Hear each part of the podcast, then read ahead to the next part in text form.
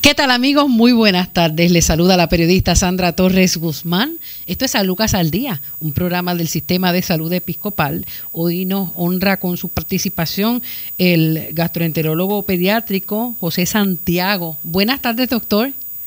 Venga, buenas tardes y saludos. Bueno, el doctor Santiago tiene más de 30 años de, experiencia eh, en la práctica eh, en nuestra región sur. Eh, háblenos un poquito sobre su trayectoria, doctor. Pues nada, eh, yo soy producto del entrenamiento en lo que era el Hospital Distrito de Ponce para los años 80. luego fui a los Estados Unidos donde me entrené como gastroenterólogo pediátrico y desde el 92 estamos dando servicios en el área sur.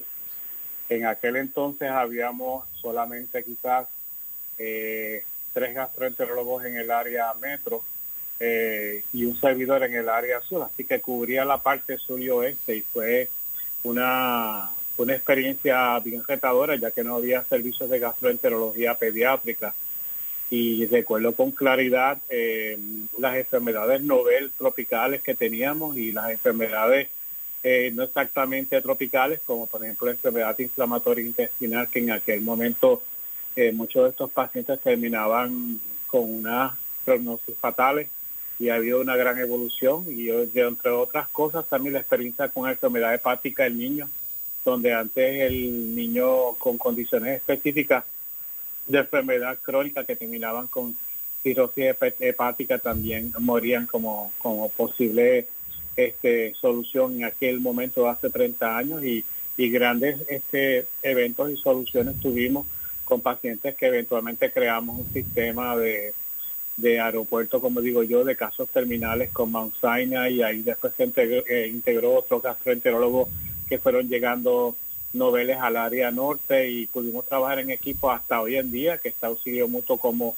la alternativa eh, terapéutica en casos hepáticos específicos.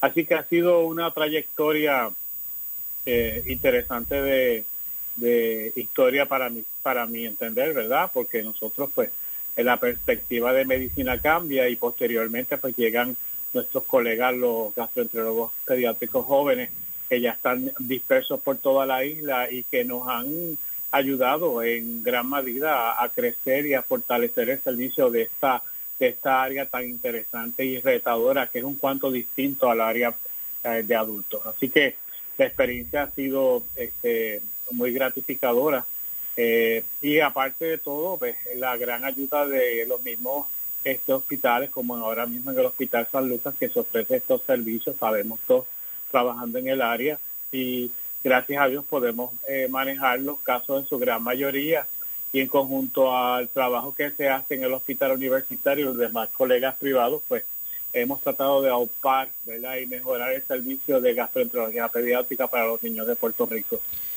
¿Cuál es, ¿Cuál es la prevalencia actual, verdad, de, de las condiciones gastrointestinales en, en la población pediátrica de nuestra zona? Este, hay prevalencia para ciertas enfermedades específicas, pero no hay prevalencia específica para otras condiciones. Por ejemplo, sabemos que en Puerto Rico, en, el, en de enfermedad de Crohn, es parecida a Estados Unidos, que es aproximadamente 3.5 casos de niños entre 10 a 19 años para 100.000 casos, ¿verdad? En, niños, a diferencia de adultos, es más prevalente en varones que en niñas pero tanto Crohn o colitis ulcerativa se está viendo. Eh, lo que era reflujo en el pasado, ¿verdad? Que es una entidad que se ve en edades, edades tempranas. En aquel momento cuando yo llegué a Puerto Rico, eh, se pensaba que todo era reflujo, sin embargo, eh, ha habido una incidencia grande de pacientes con condiciones alérgicas a la proteína de vaca, sobre todo los infantes no lactados. Y eso eh, usualmente se establecía que era de un 2 a un 5% en la población, sin embargo yo me atrevería a decir por eh, por eh, evidencia verdad de, lo que estamos viendo quizás sube hasta un 10 aquí muchos nenes asmáticos y con problemas de alergia hay una entidad novel para los efectos que aunque tiene ya 20 años diagnosticado la causa más común de disfagia que es la el problema para tragados, sobre todo en infantes o en niños hasta los cuatro o cinco años. Son esos nenes con reflujo que se pasan vomitando y de momento dejan de comer y no quieren comer las cosas normales. Y esta entidad se llama esofagitis sinofílica, que es una entidad como un tipo de alergia esofagial y es, es la causa más frecuente como en Estados Unidos, aquí en Puerto Rico, y un 4 de 100 mil, pero sí está y es que no tenemos la evidencia. En este momento, por la Escuela de Medicina, estamos haciendo unos proyectos para enfermedad celíaca porque no tenemos la prevalencia. Cuando hablamos de enfermedad celíaca, no es que sea alergia al gluten, que es distinto, una condición hereditaria, ¿verdad?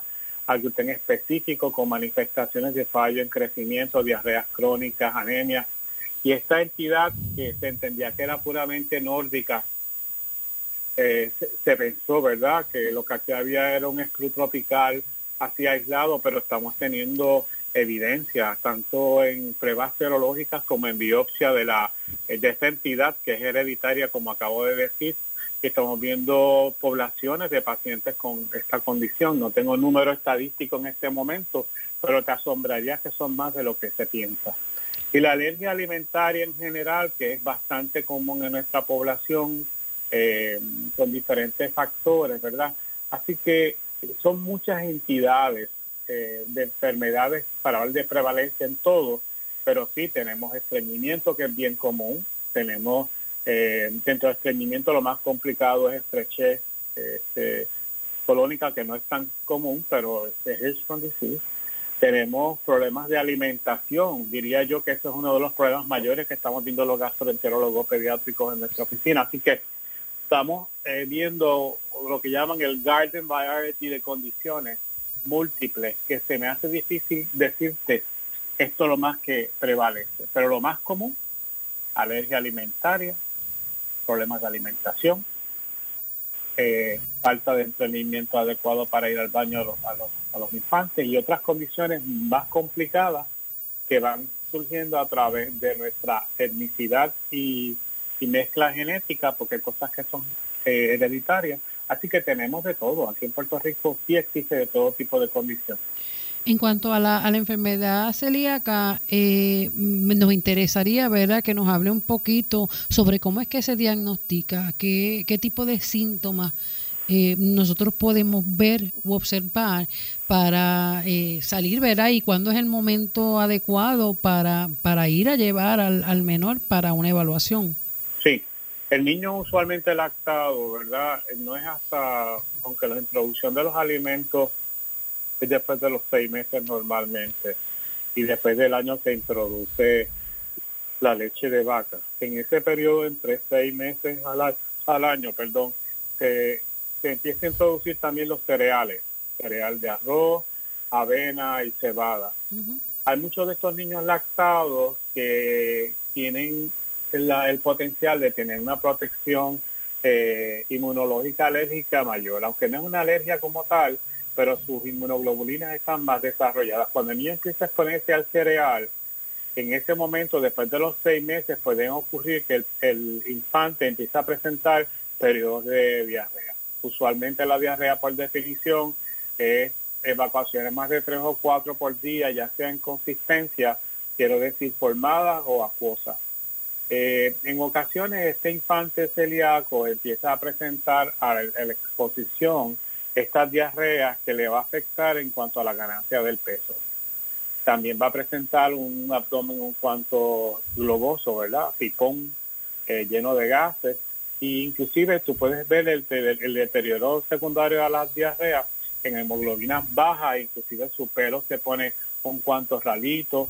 En ocasiones puede presentar un rash eh, que es bastante típico de, enfermedad celíaca, y no es hasta que llega hasta el gastroenterólogo, porque una vez empieza a hacerse evaluaciones discretas y no encuentran el origen, entonces el gastroenterólogo eh, empieza a hacer pruebas y entre ellas pues, empieza a presentar, eh, a hacer unas pruebas específicas para enfermedad celíaca. Estos son el antigliadin antibody IgG-IgA, antitransglutaminase antibody IgG-IgA, el antiendomesia IgG-IgA y la inmunoglobulina A, que muchas veces está deficiente en este tipo de pacientes.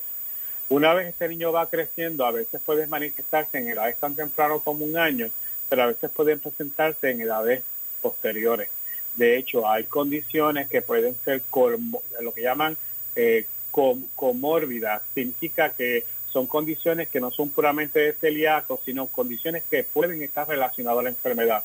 Por ejemplo, eh, tiroiditis autoinmune, trastornos tiroideos, puede haber diabetes tipo 1 y otras condiciones colágenas que precisamente se considera esto una enfermedad de tipo autoinmune. Así que el gastroenterólogo, con el olfato y la intuición, y, en ocasiones en el historial, que puede haber historial familiar, procede a hacer estos marcadores serológicos que aunque estén negativos, procede a hacer una endoscopia con una biopsia duodenal y en la biopsia duodenal se ve lo que llaman el villi flat. Significa que el cepillito normal del intestino se acorta, por lo tanto va a tener un cuadro de mala absorción que va a llevar a todo lo que usted está viendo, pérdida de peso, poca ganancia, anemia y diarreas persistentes que tienen que ver con las enzimas digestivas.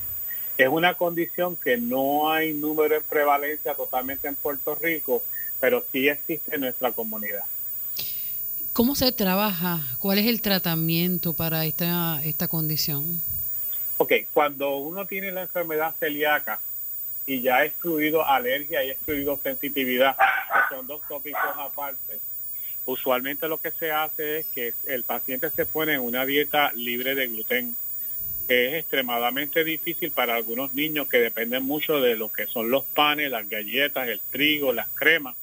Así que se pone una dieta bastante rigurosa con un monitoreo, ¿verdad?, de su ganancia de peso y sus cambios este, de mejoría, o si no sigue la dieta, pues obviamente no va a tener recuperación. Hay que tener en consideración que esto es algo hereditario y en ocasiones yo utilizo los marcadores genéticos que llaman HLA, Q2, Q8 y los he tenido positivos en pacientes y, usualmente se recomienda que se evalúe el ente familiar porque puede haber uno o dos más miembros que tengan esta condición hereditaria. Una vez tengas el diagnóstico, esto es de por vida. También en la parte de crecimiento, cuando hay unos niños entre 6 a 8 años que no han crecido adecuadamente y son más bajitos que sus papás o sus hermanos, sí, la hormona de crecimiento es parte del tratamiento, por lo tanto la evaluación endocrinológica es importante y buscar siempre eh, enfermedades de cernimiento que estén relacionadas como le mencioné previamente. He tenido nenes celíacos que han respondido muy bien. Eh, por ejemplo, la semana pasada vi un adolescente que le había hecho el diagnóstico, se le explicó, fue la nutricionista, siendo adolescente se le hace difícil llevar la dieta. Pues ya uno sabe que le va a dar diarrea porque ya tiene esa condición eh, de mala absorción relacionada a enfermedad celíaca. Quiero hacer la salvedad que hay dos condiciones importantes que pueden estar confundiendo en cuanto a enfermedad celíaca. Uno es la alergia al gluten, que eso es una entidad distinta a enfermedad celíaca, y otra es la sensitividad al gluten, que es algo novel que ha surgido en las últimas décadas como una posibilidad diagnóstica a aquellos pacientes que tienen diarreas persistentes, como si fuese un síndrome de colon irritable, que también vemos en los adolescentes en nuestra oficina, y ese paciente en ocasiones mejora cuando uno le quita el gluten dentro de la dieta, que se ha hecho una modalidad genérica, porque casi todo el mundo que usted le pregunta que tiene estos síntomas han optado por eh, empezar la dieta no por enfermedad celíaca, sino por la sensitividad que produce el gluten si tener la enfermedad histológica celíaca, ya que en celíaca usted tiene atrofia de vellosidad. En el caso de alergia es como una alergia, se pueden hinchar, puede producir inclusive anafilaxis o problemas de respiración y dermatitis. Y esto sí, yo lo utilizo el alergista para estar bien seguro y le mando las pruebas de sangre y pidiendo la ayuda del alergista para que haga las pruebas de piel cuando no tengo evidencia de enfermedad celíaca. Así que hay tres entidades relacionadas al gluten. Uno, la enfermedad celíaca, que es la que usted me preguntó. Dos, la alergia al pan, como existe la leche, al huevo y otros productos. Y la tercera, que es la sensitividad que es el paciente que tiene manifestaciones parecidas a diarrea y trastornos gastrointestinales y mejoran al quitar el gluten sin evidencia histológica ni patológica física en el paciente. Los síntomas, me perdona que tengo los perros aquí.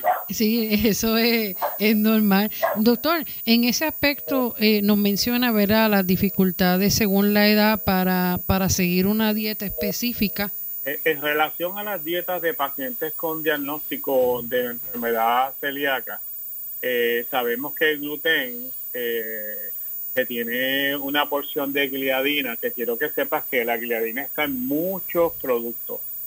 no es tan solo en comida, sino también hasta en maquillaje femenino también tienen gliadina.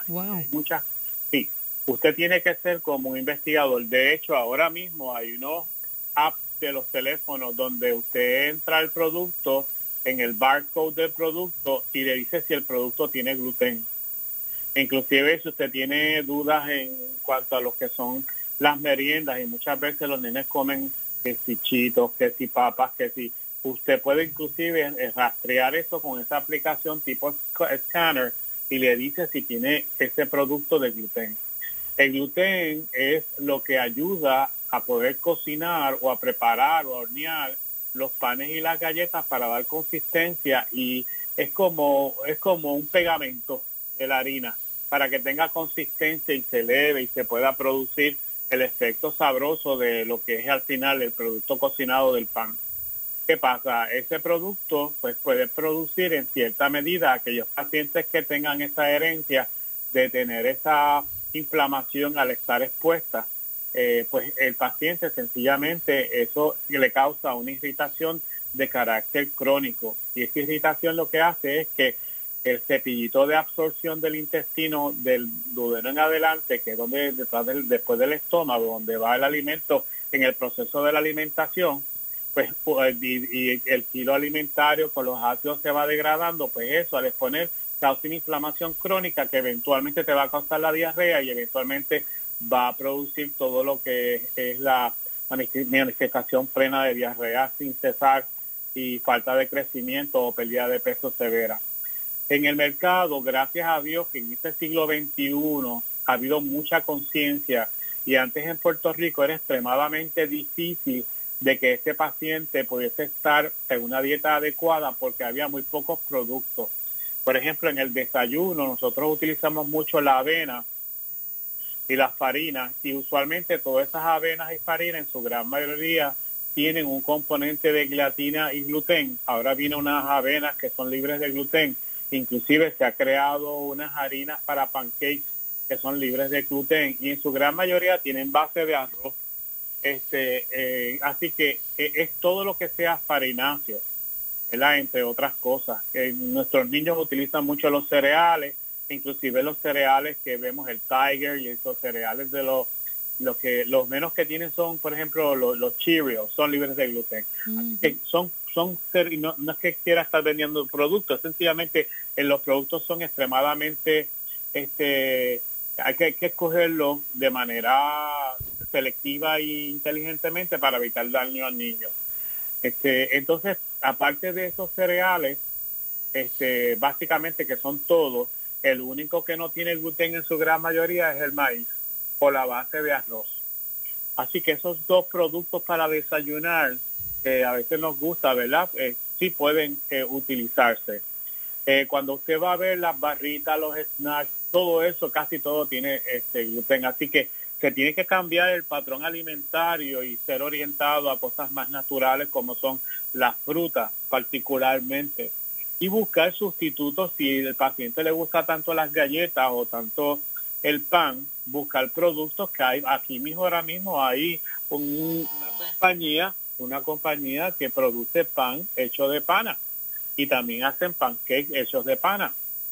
Así que ha habido gente de manera inteligente que han desarrollado esta situación que ven como un problema para proveer a aquellos que no pueden.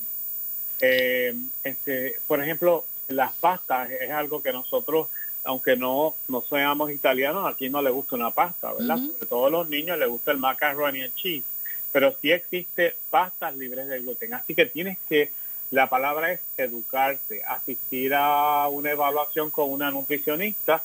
Este, nosotros tenemos una eh, muy buena que tiene mucha experiencia, que precisamente su hijo fue mi primer, uno de mis primeros pacientes con enfermedad celíaca y ella ha, hecho de esta situación un recurso para muchas familias que están encontrándose, ¿verdad? Con, con esta con este con esta situación real. Así que la enfermedad celíaca, yo entiendo que aunque es una situación vieja para Norteamérica, para nosotros en el Caribe, en, este momento, no es que sea nueva, es que se está descubriendo con mayor eh, certeza por la cantidad de gastroenterólogos que estamos en la isla, que estamos buscando esto. Otra, otra cosa bien interesante es que la enfermedad celíaca a veces puede estar presentándose con condiciones parecidas a colitis ulcerativa y condiciones hepatobiliares. Y muchas veces el hepatólogo, que también tenemos un excelente hepatólogo en Puerto Rico, él, manda mucho la brevedad celíaca ya que está asociada a otras condiciones. Así que nosotros pues enviamos laboratorio. El pediatra es muy clínico. Nosotros somos quizás, eh, utilizamos los laboratorios y se entiéndase bien con el propósito de hacer un buen cernimiento. Cuando tú hablas de diarreas crónicas en niños, las diarreas se clasifican en tres, ¿verdad? Está la, diarrea común, que es lo que estamos viendo en nuestra población, la que da la salmonela del huevo, del pollo, el campylobacter. Nosotros somos un país tropical, así que sí se puede dañar las comidas y el cómo está quedando. Ok, muy bien. Adelante, doctor.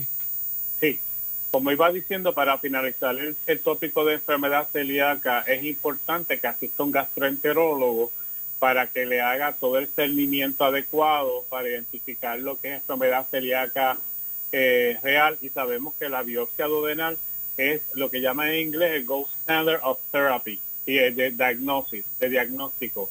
Así que esos nenes terminan usualmente con una endoscopia y biopsia.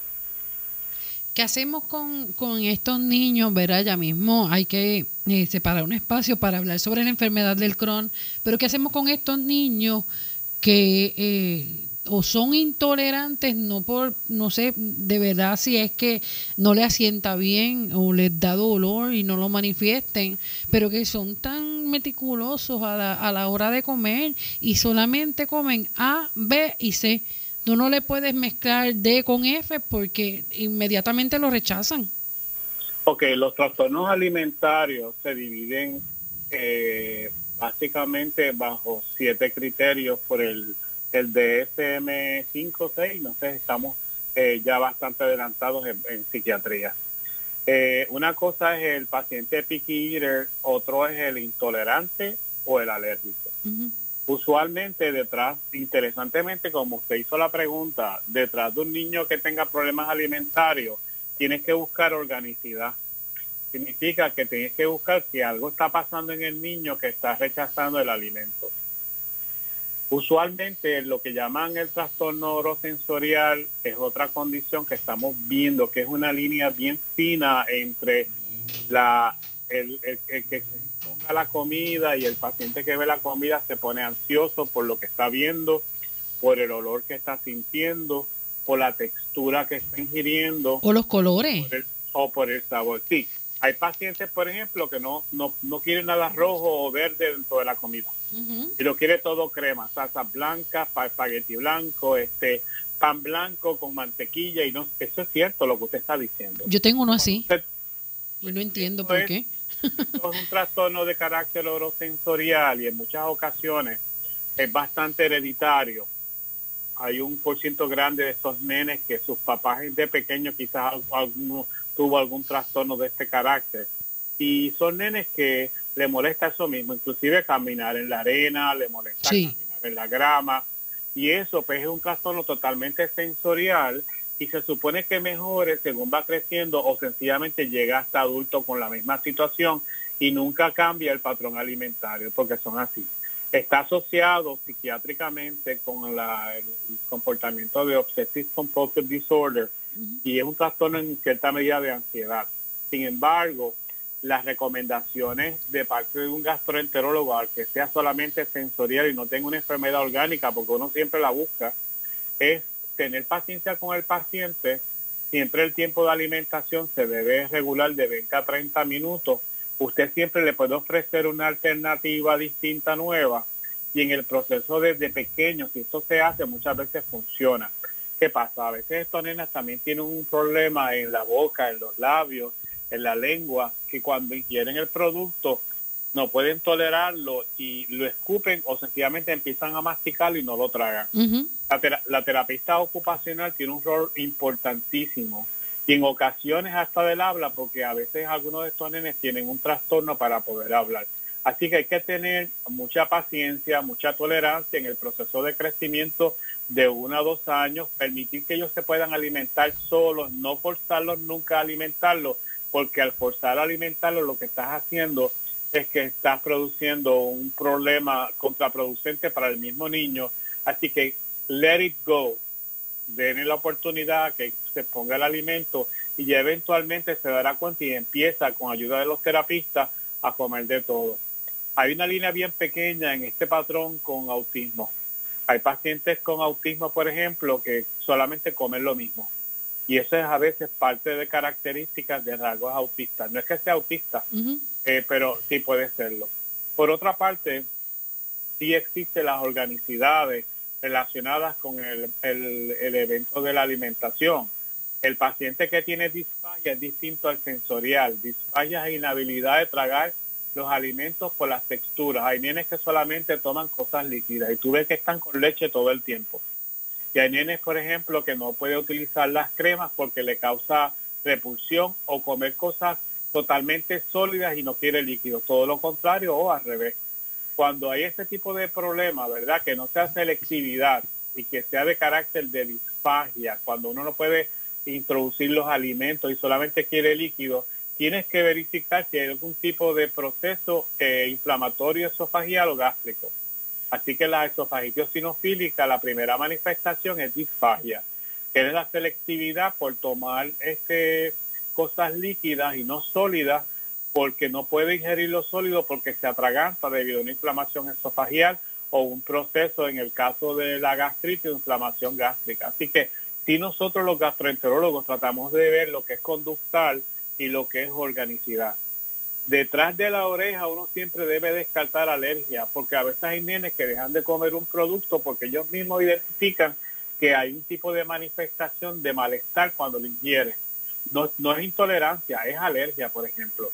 Eh, si toman leche, puede producirle dolor y diarrea, no es la lactosa, es sencillamente en el caso, por ejemplo, de alergia o manifestaciones de dermatitis, rinitis y sinusitis, son características de trastornos alérgicos. Así que mi tarea no es tan fácil cuando llega este paciente que no te habla, que la mamá te dice que se pasa con la botella y tú tratas de identificar si hay organicidad o no y muchas veces la recomendación que no haya organicidad es, se recomienda que se coma en familia, papá, mamá y niño. Muchas veces nuestros niños están criados por abuela o abuelo y muchas veces están con botella hasta los 3 a 5 años sin pasar en el proceso de alimentación adecuada, que lo primero es sentarse a comer en familia Ahora, gracias al COVID, estamos todos metidos en casa, diría yo. Que ya eso hay más oportunidad de, enseñanza, pero eso también, el patrón alimentario te lleva a situaciones. Doctor, sumamente interesante todo esto que nos está explicando y no quiero ¿verdad? dejar pasar eh, la oportunidad para que nos hable sobre lo que es la enfermedad de Crohn ¿Y cuáles, verdad, eh, los diagnósticos, cómo se están dando aquí en Puerto Rico? Sí, enfermedad de Crohn viene eh, desde, wow, siglos pasados, desde el 1700. Esto se descubrió obviamente en, Europa. Luego entonces en Nueva York, el doctor Crohn trabajaba en el hospital eh, Mount Sinai. Eh, tiene una combinación de padres alemanes y padres judíos. Y fue precisamente quien en el 1931 es que establece el diagnóstico de enterocolitis ileal. El ilio es la comunicación entre el intestino delgado y grueso. Así que de ahí viene lo que llaman la enfermedad de Crohn con todas sus manifestaciones. En décadas recientes, particularmente con Crohn, ha aumentado grandemente en Norteamérica, por consiguiente en Puerto Rico es una enfermedad que se ve, tiene dos picos, usualmente entre los 10 y los 19 años, aunque yo la he visto más jóvenes, para 3.5 casos por 100 mil. En Europa y Canadá es 2.1 a 3.7 por 100 mil. Es raro en Asia, África, Sudamérica y en Puerto Rico están registrados más de 8.000 pacientes con esta condición entre niños y adultos. Y es la doctora Estel Torres en el Centro, eh, Centro Médico Universitario quien está haciendo grandes estudios de nuestra población, tanto de prevalencia como manejo. El, el, segundo pico viene siendo los pacientes mayores entre 60 a 80 años, bien interesante porque dentro de las manifestaciones esta gastrointestinales está la artritis, la artralgia y, la, y las condiciones en piel y muchas veces estos pacientes entre 60 a 80 años dicen eso es la artritis y sin embargo puede tener enfermedad inflamatoria y descubrirlo a esas edades. Wow. Así que sí, la prevalencia es mayor en mujeres en adultos, sin embargo en niños es básicamente eh, más común en varones en, en edad pediátrica. Las manifestaciones de enfermedad Crohn colitis ulcerativa son básicamente parecidas. Eh, puede haber uveitis o una inflamación del, de los ojos, puede haber ulceritas en la boca, puede haber lesiones en piel, lo que llaman eh, eritema nodoso, que son como pequeñas este, lesiones redonditas que van y vienen. Pueden tener presentación de dolores articulares. Uno piensa que dolores de crecimiento, pero son realmente como eh, eh, puede tener dolor en la parte posterior del, del también en esa área, y puede presentar diarreas con problemas para ganancia y peso a través de el proceso de crecimiento. Interesantemente, sabemos que la colitis ulcerativa, que esto lo he oído ya con otros colegas, es estrictamente en el área del colon. Por lo tanto, las manifestaciones es distinta en términos de que son condiciones más abruptas con evacuaciones con sangre anemia, este, las plaquetas pueden estar extremadamente elevadas, nos ayudan a la coagulación, pero esos son signos o síntomas de, eh, de inflamación. En el caso de colitis ulcerativa, usualmente no hay enfermedad en el recto, pero sí es bien interesante que en Crohn's disease, que puede tener presentaciones parecidas, lo único que en Crohn's son ulceritas desde la boca hasta el ano versus colitis ulcerativa, que es regional solamente para el colon. En el caso de Crohn, eh, puede haber lo que llaman el Crohn silente, que se puede ver en niños, que tú veas que el niño está extremadamente delgado, que tenga diarrea y dolor en el cuadrante inferior derecho, que es la parte donde está el apéndice, que hay molestia por la ileitis, y en ocasiones pueden tener enfermedades perianal o sencillamente como un pedacito de tetillita de carne en el recto, que puede verse en estreñimiento, pero también se puede ver como una señal de Crohn. En Crohn Silente utilizamos lo que llaman el CRP. CRP es un laboratorio de inflamación y para aquellos Crohn Silentes puedes tener unos cuadros parecidos, ¿verdad? Que no sea tan agresivo como estoy explicando, pero el CRP está elevado y tú ves que el paciente está, empieza a ponerse medio anémico. Así que es bien importante estos laboratorios como marcadores para tener este, una idea. Así que cuando uno recibe este paciente con dolor abdominal crónico, con manifestaciones extragastrointestinales, que no es únicamente diarrea, uno tiene que tratar de unir el rompecabezas para tener una posibilidad de sospecha de condición. Cuando este paciente está visto por el médico, ya sea generalista, pediatra o internista, hay varios recursos y alternativas diagnósticas, aparte del procedimiento que hacemos nosotros los gastroenterólogos, por ejemplo. Eh, aquí hay radiólogos fabulosos en Ponce, con mucha experiencia que nos ha ayudado en tantos años a dar estos diagnósticos. Hay una cosa que se llama un Upper GI con Small Bowel que es una radiografía que se puede utilizar todavía a estas alturas, eh, con todos los adelantos que hay, para ver si hay un proceso de carácter obstructivo inflamatorio o inflamatorio que sugiera la enfermedad para que entonces el, el gastroenterólogo pueda hacer la gastroscopía y la colonoscopía y es por biopsias específicas que podemos dar la enfermedad. Cuando hablamos de biopsias específicas, sabemos que en el caso de la colitis ulcerativa es lo que llaman cristitis, ¿verdad? Y en el caso de Crohn's disease es granuloma. De hecho, a veces se consideraba como si fuese una, eh, enfermedad de tipo granulomatosa. Desafortunadamente todavía no se sabe la causa ni la etiología, pero se comportan parecido, pero no exacto. La colitis ulcerativa es bien abrupta, la enfermedad de Crohn, que nos afecta grandemente el crecimiento del paciente adolescente, vemos nenes pequeños, ¿verdad? Que no se desarrollan adecuadamente por debajo del peso, debes siempre sospecharlo, ¿verdad? Así que son, fíjense que son muchas, eh, muchos, muchos detalles que son importantes en el proceso de la evaluación inicial del paciente. Si ellos no te refieren nada, haz un manejo con un checklist, le da esto, le da lo otro, tiene aquello, y pensar en un posible plan de acción entre ellos los laboratorios y la radiografía. Existe un laboratorio que básicamente también novel, se llama la calprotectina en excreta, que es bien específica para poder medir la inflamación colónica de los pacientes. Interesantemente, se ve positivo en enfermedad parasítica. Nosotros tenemos parásitos, aquí hay yardia, aquí hay problema histolítica que da diarrea, ¿sabes? Eso es bien importante siempre buscarlo y está el Clostridium que se puede ver en estas condiciones y también se ve con, con posteriormente tratamientos antibióticos. Así que este, esta prueba de Fecal Protecting muchas veces nos ayuda a medir el grado de inflamación pre y posterapia.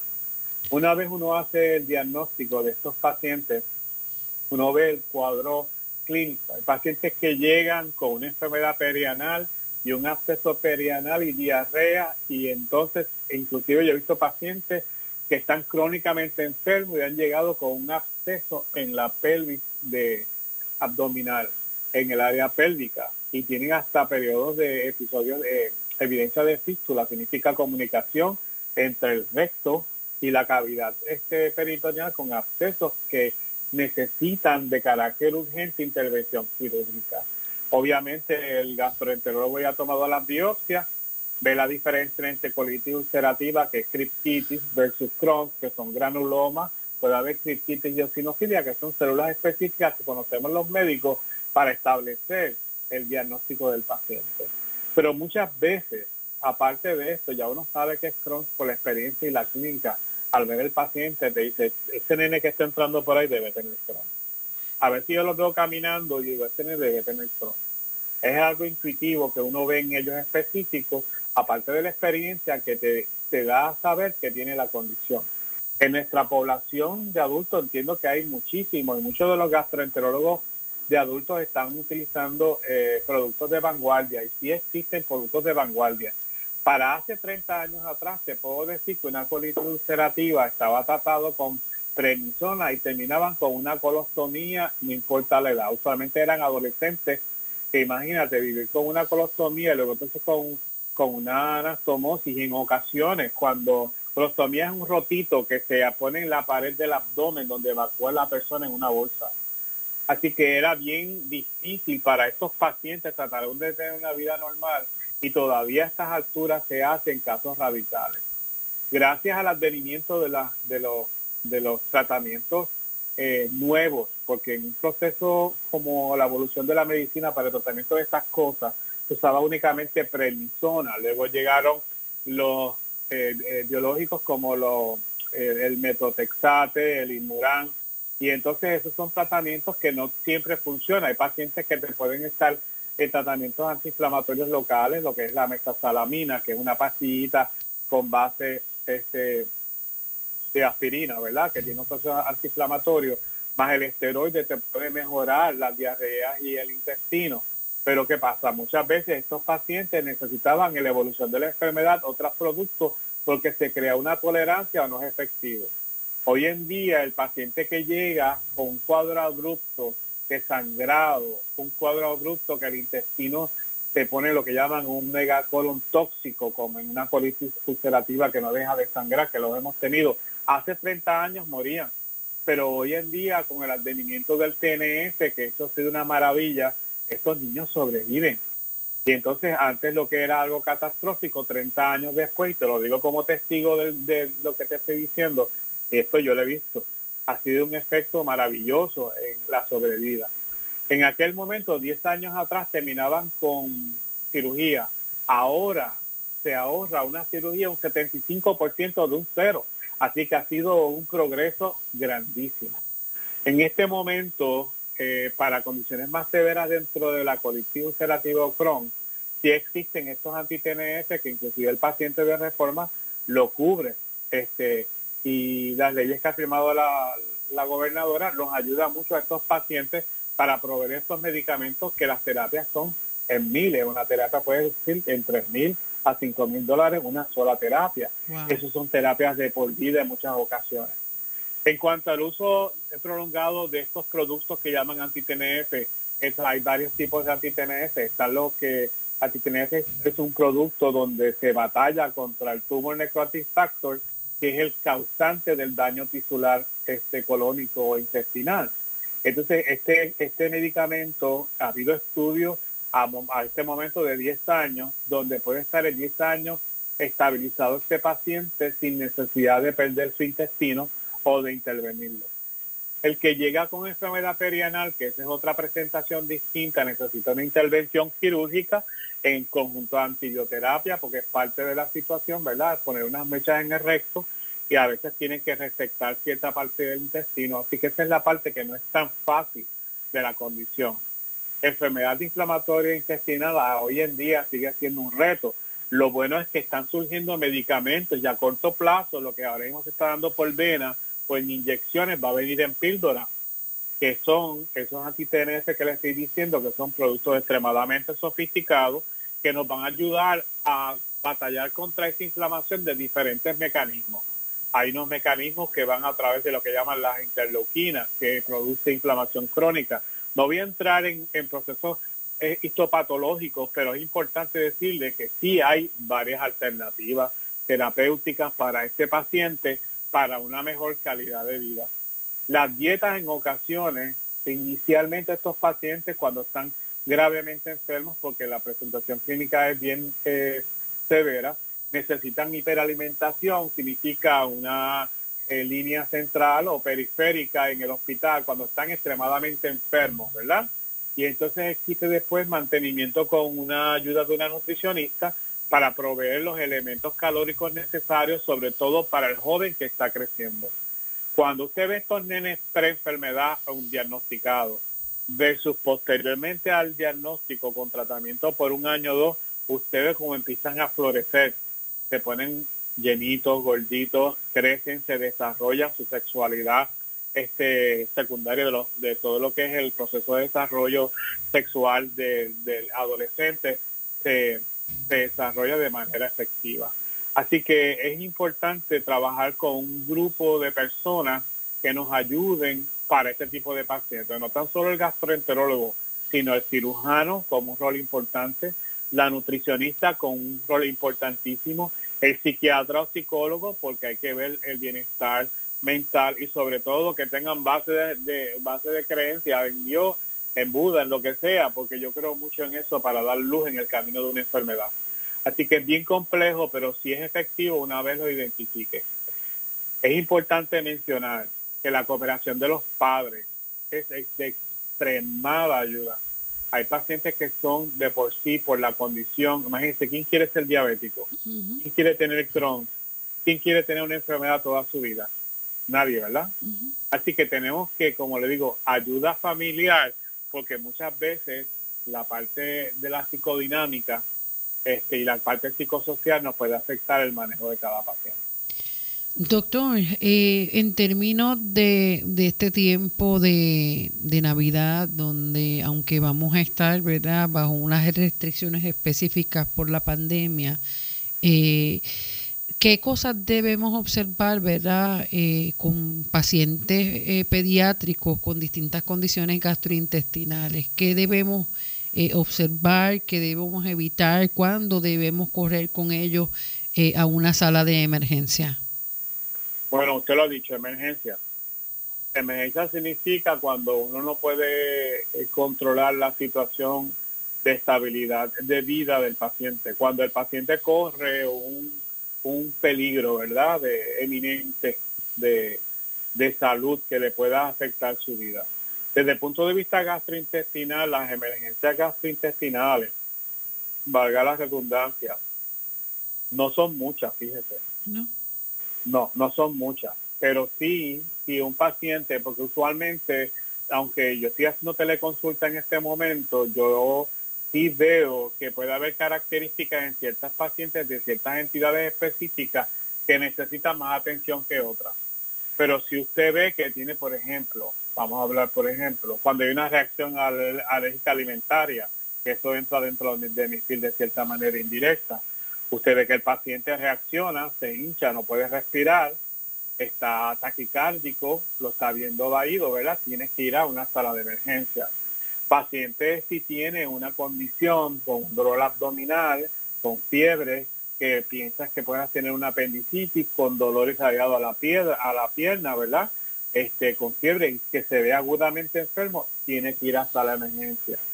Paciente, por ejemplo, de 2 a 5 años que tenga un proceso de dolor abdominal bien severo, que suba las piernitas, usualmente ese infante de 1 a 2 años, con una sensación de cólico y que tenga sangrado, de evacuaciones, lo que llaman el current jelly stool, que eso es una invaginación de un intestino dentro de otro o intercepción, tiene que ir a sala de, emergencia. Paciente que tenga un cuadro, en este caso de COVID, como usted bien está diciendo, porque es multisistémico, la presentación inicial de COVID puede ser bien variada, desde asintomático. Hasta el paciente que empieza a presentar con dolor abdominal y diarrea profusa, conjuntivitis, fiebre y desarrollar tos y sabe que hay o no exposición a COVID, tiene que ir a sala de emergencia si es vida o muerte, porque muchas veces los pediatras están haciendo las pruebas de manera ambulatoria para identificar a este paciente que eventualmente puede tener enfermedades multisistémicas, ya sea corazón, hígado, intestino, cerebro, o sea que y respiratorio, o sea que esos, esos son emergencias. Este, las emergencias pueden ser múltiples. Pero desde el punto de vista gastrointestinal, por ejemplo, cuando el paciente está estreñido y sangra un poquito y usted ve que tiene una fisura en el recto, esto no es para ir hasta la emergencia, pero usted tiene que examinar al niño y ve que las evacuaciones están este, duras, ¿verdad? Entonces usted llama al pediatra o al gastroenterólogo para asesorarse. Si el paciente está vomitando levemente la alimentación, es un infante, toddler, con muchecito o dos al día, de reflujo normal, eso usted puede llamar al pediatra o al gastroenterólogo y luego ir hasta la emergencia. O sea que es importante discernir, ¿verdad? Cuando yo tengo una emergencia de verdad versus cuando no, porque le presenté un cuadro catastrófico inicial y luego te presenté algo que es un poco más sencillo. Si el paciente come algo y tuvo más deposiciones del usual, pero entonces está comiendo y está ingiriendo líquido si usted ve que las diarreitas le está durando de cuatro a cinco días y se ve bien, llame al pediatra para que le mande entonces unas alternativas terapéuticas orales para este paciente y no exponerse en sala de emergencia a otras cosas. Así que tenemos ese, ese sentido. Y si no sabe, llame al pediatra. Así es. Entonces, si no sabe, llame al pediatra, porque eso es bien importante, la accesibilidad de su pediatra primario, para evitar esa visita en exceso hasta la emergencia. Usted no quiere ponerse al COVID, ¿verdad? vamos, a, vamos a tratar de discernir, eh, de, agudizar nuestros criterios y utilizar siempre el recurso de consulta en telemedicina que está disponible para el paciente hoy en día. Doctor Santiago, ¿y a dónde podemos comunicarnos para, para conocer más sobre, sobre su servicio? Sí, estamos en la Torre Médica eh, San Lucas, oficina 620. Estamos a, a través de telemedicina en el 842-4883. Deje su mensaje ahí que le aseguro que en algún momento a corto plazo, menos de 24 horas, eh, le vamos a contestar y le vamos a ayudar y tratar de hacer entonces una consulta por telemedicina para orientar a este paciente en la condición que tenga. Agradecida de, de su tiempo, un privilegio para nosotros. Para mí también. Estamos siempre a las órdenes y agradecido al Hospital eh, San Lucas por esta oportunidad que me ha dado. Muchas bendiciones. Gracias para usted. Feliz Navidad. Gracias, igual, abrazo. Mucha salud, así, mucha salud, que es lo más importante. Amén. Sí, ese, ese es el mayor regalo, la vida, la salud. Amén. Así mismo. Luego pediátrico, hasta aquí esta edición de San Lucas al Día, un programa del Sistema de Salud Episcopal. Recuerde que puede sintonizarnos de lunes a viernes, de 1 a 2 de la tarde por aquí, por Radio Leo 1170M, Radio Leo 1170.com. Buenas tardes, bendiciones.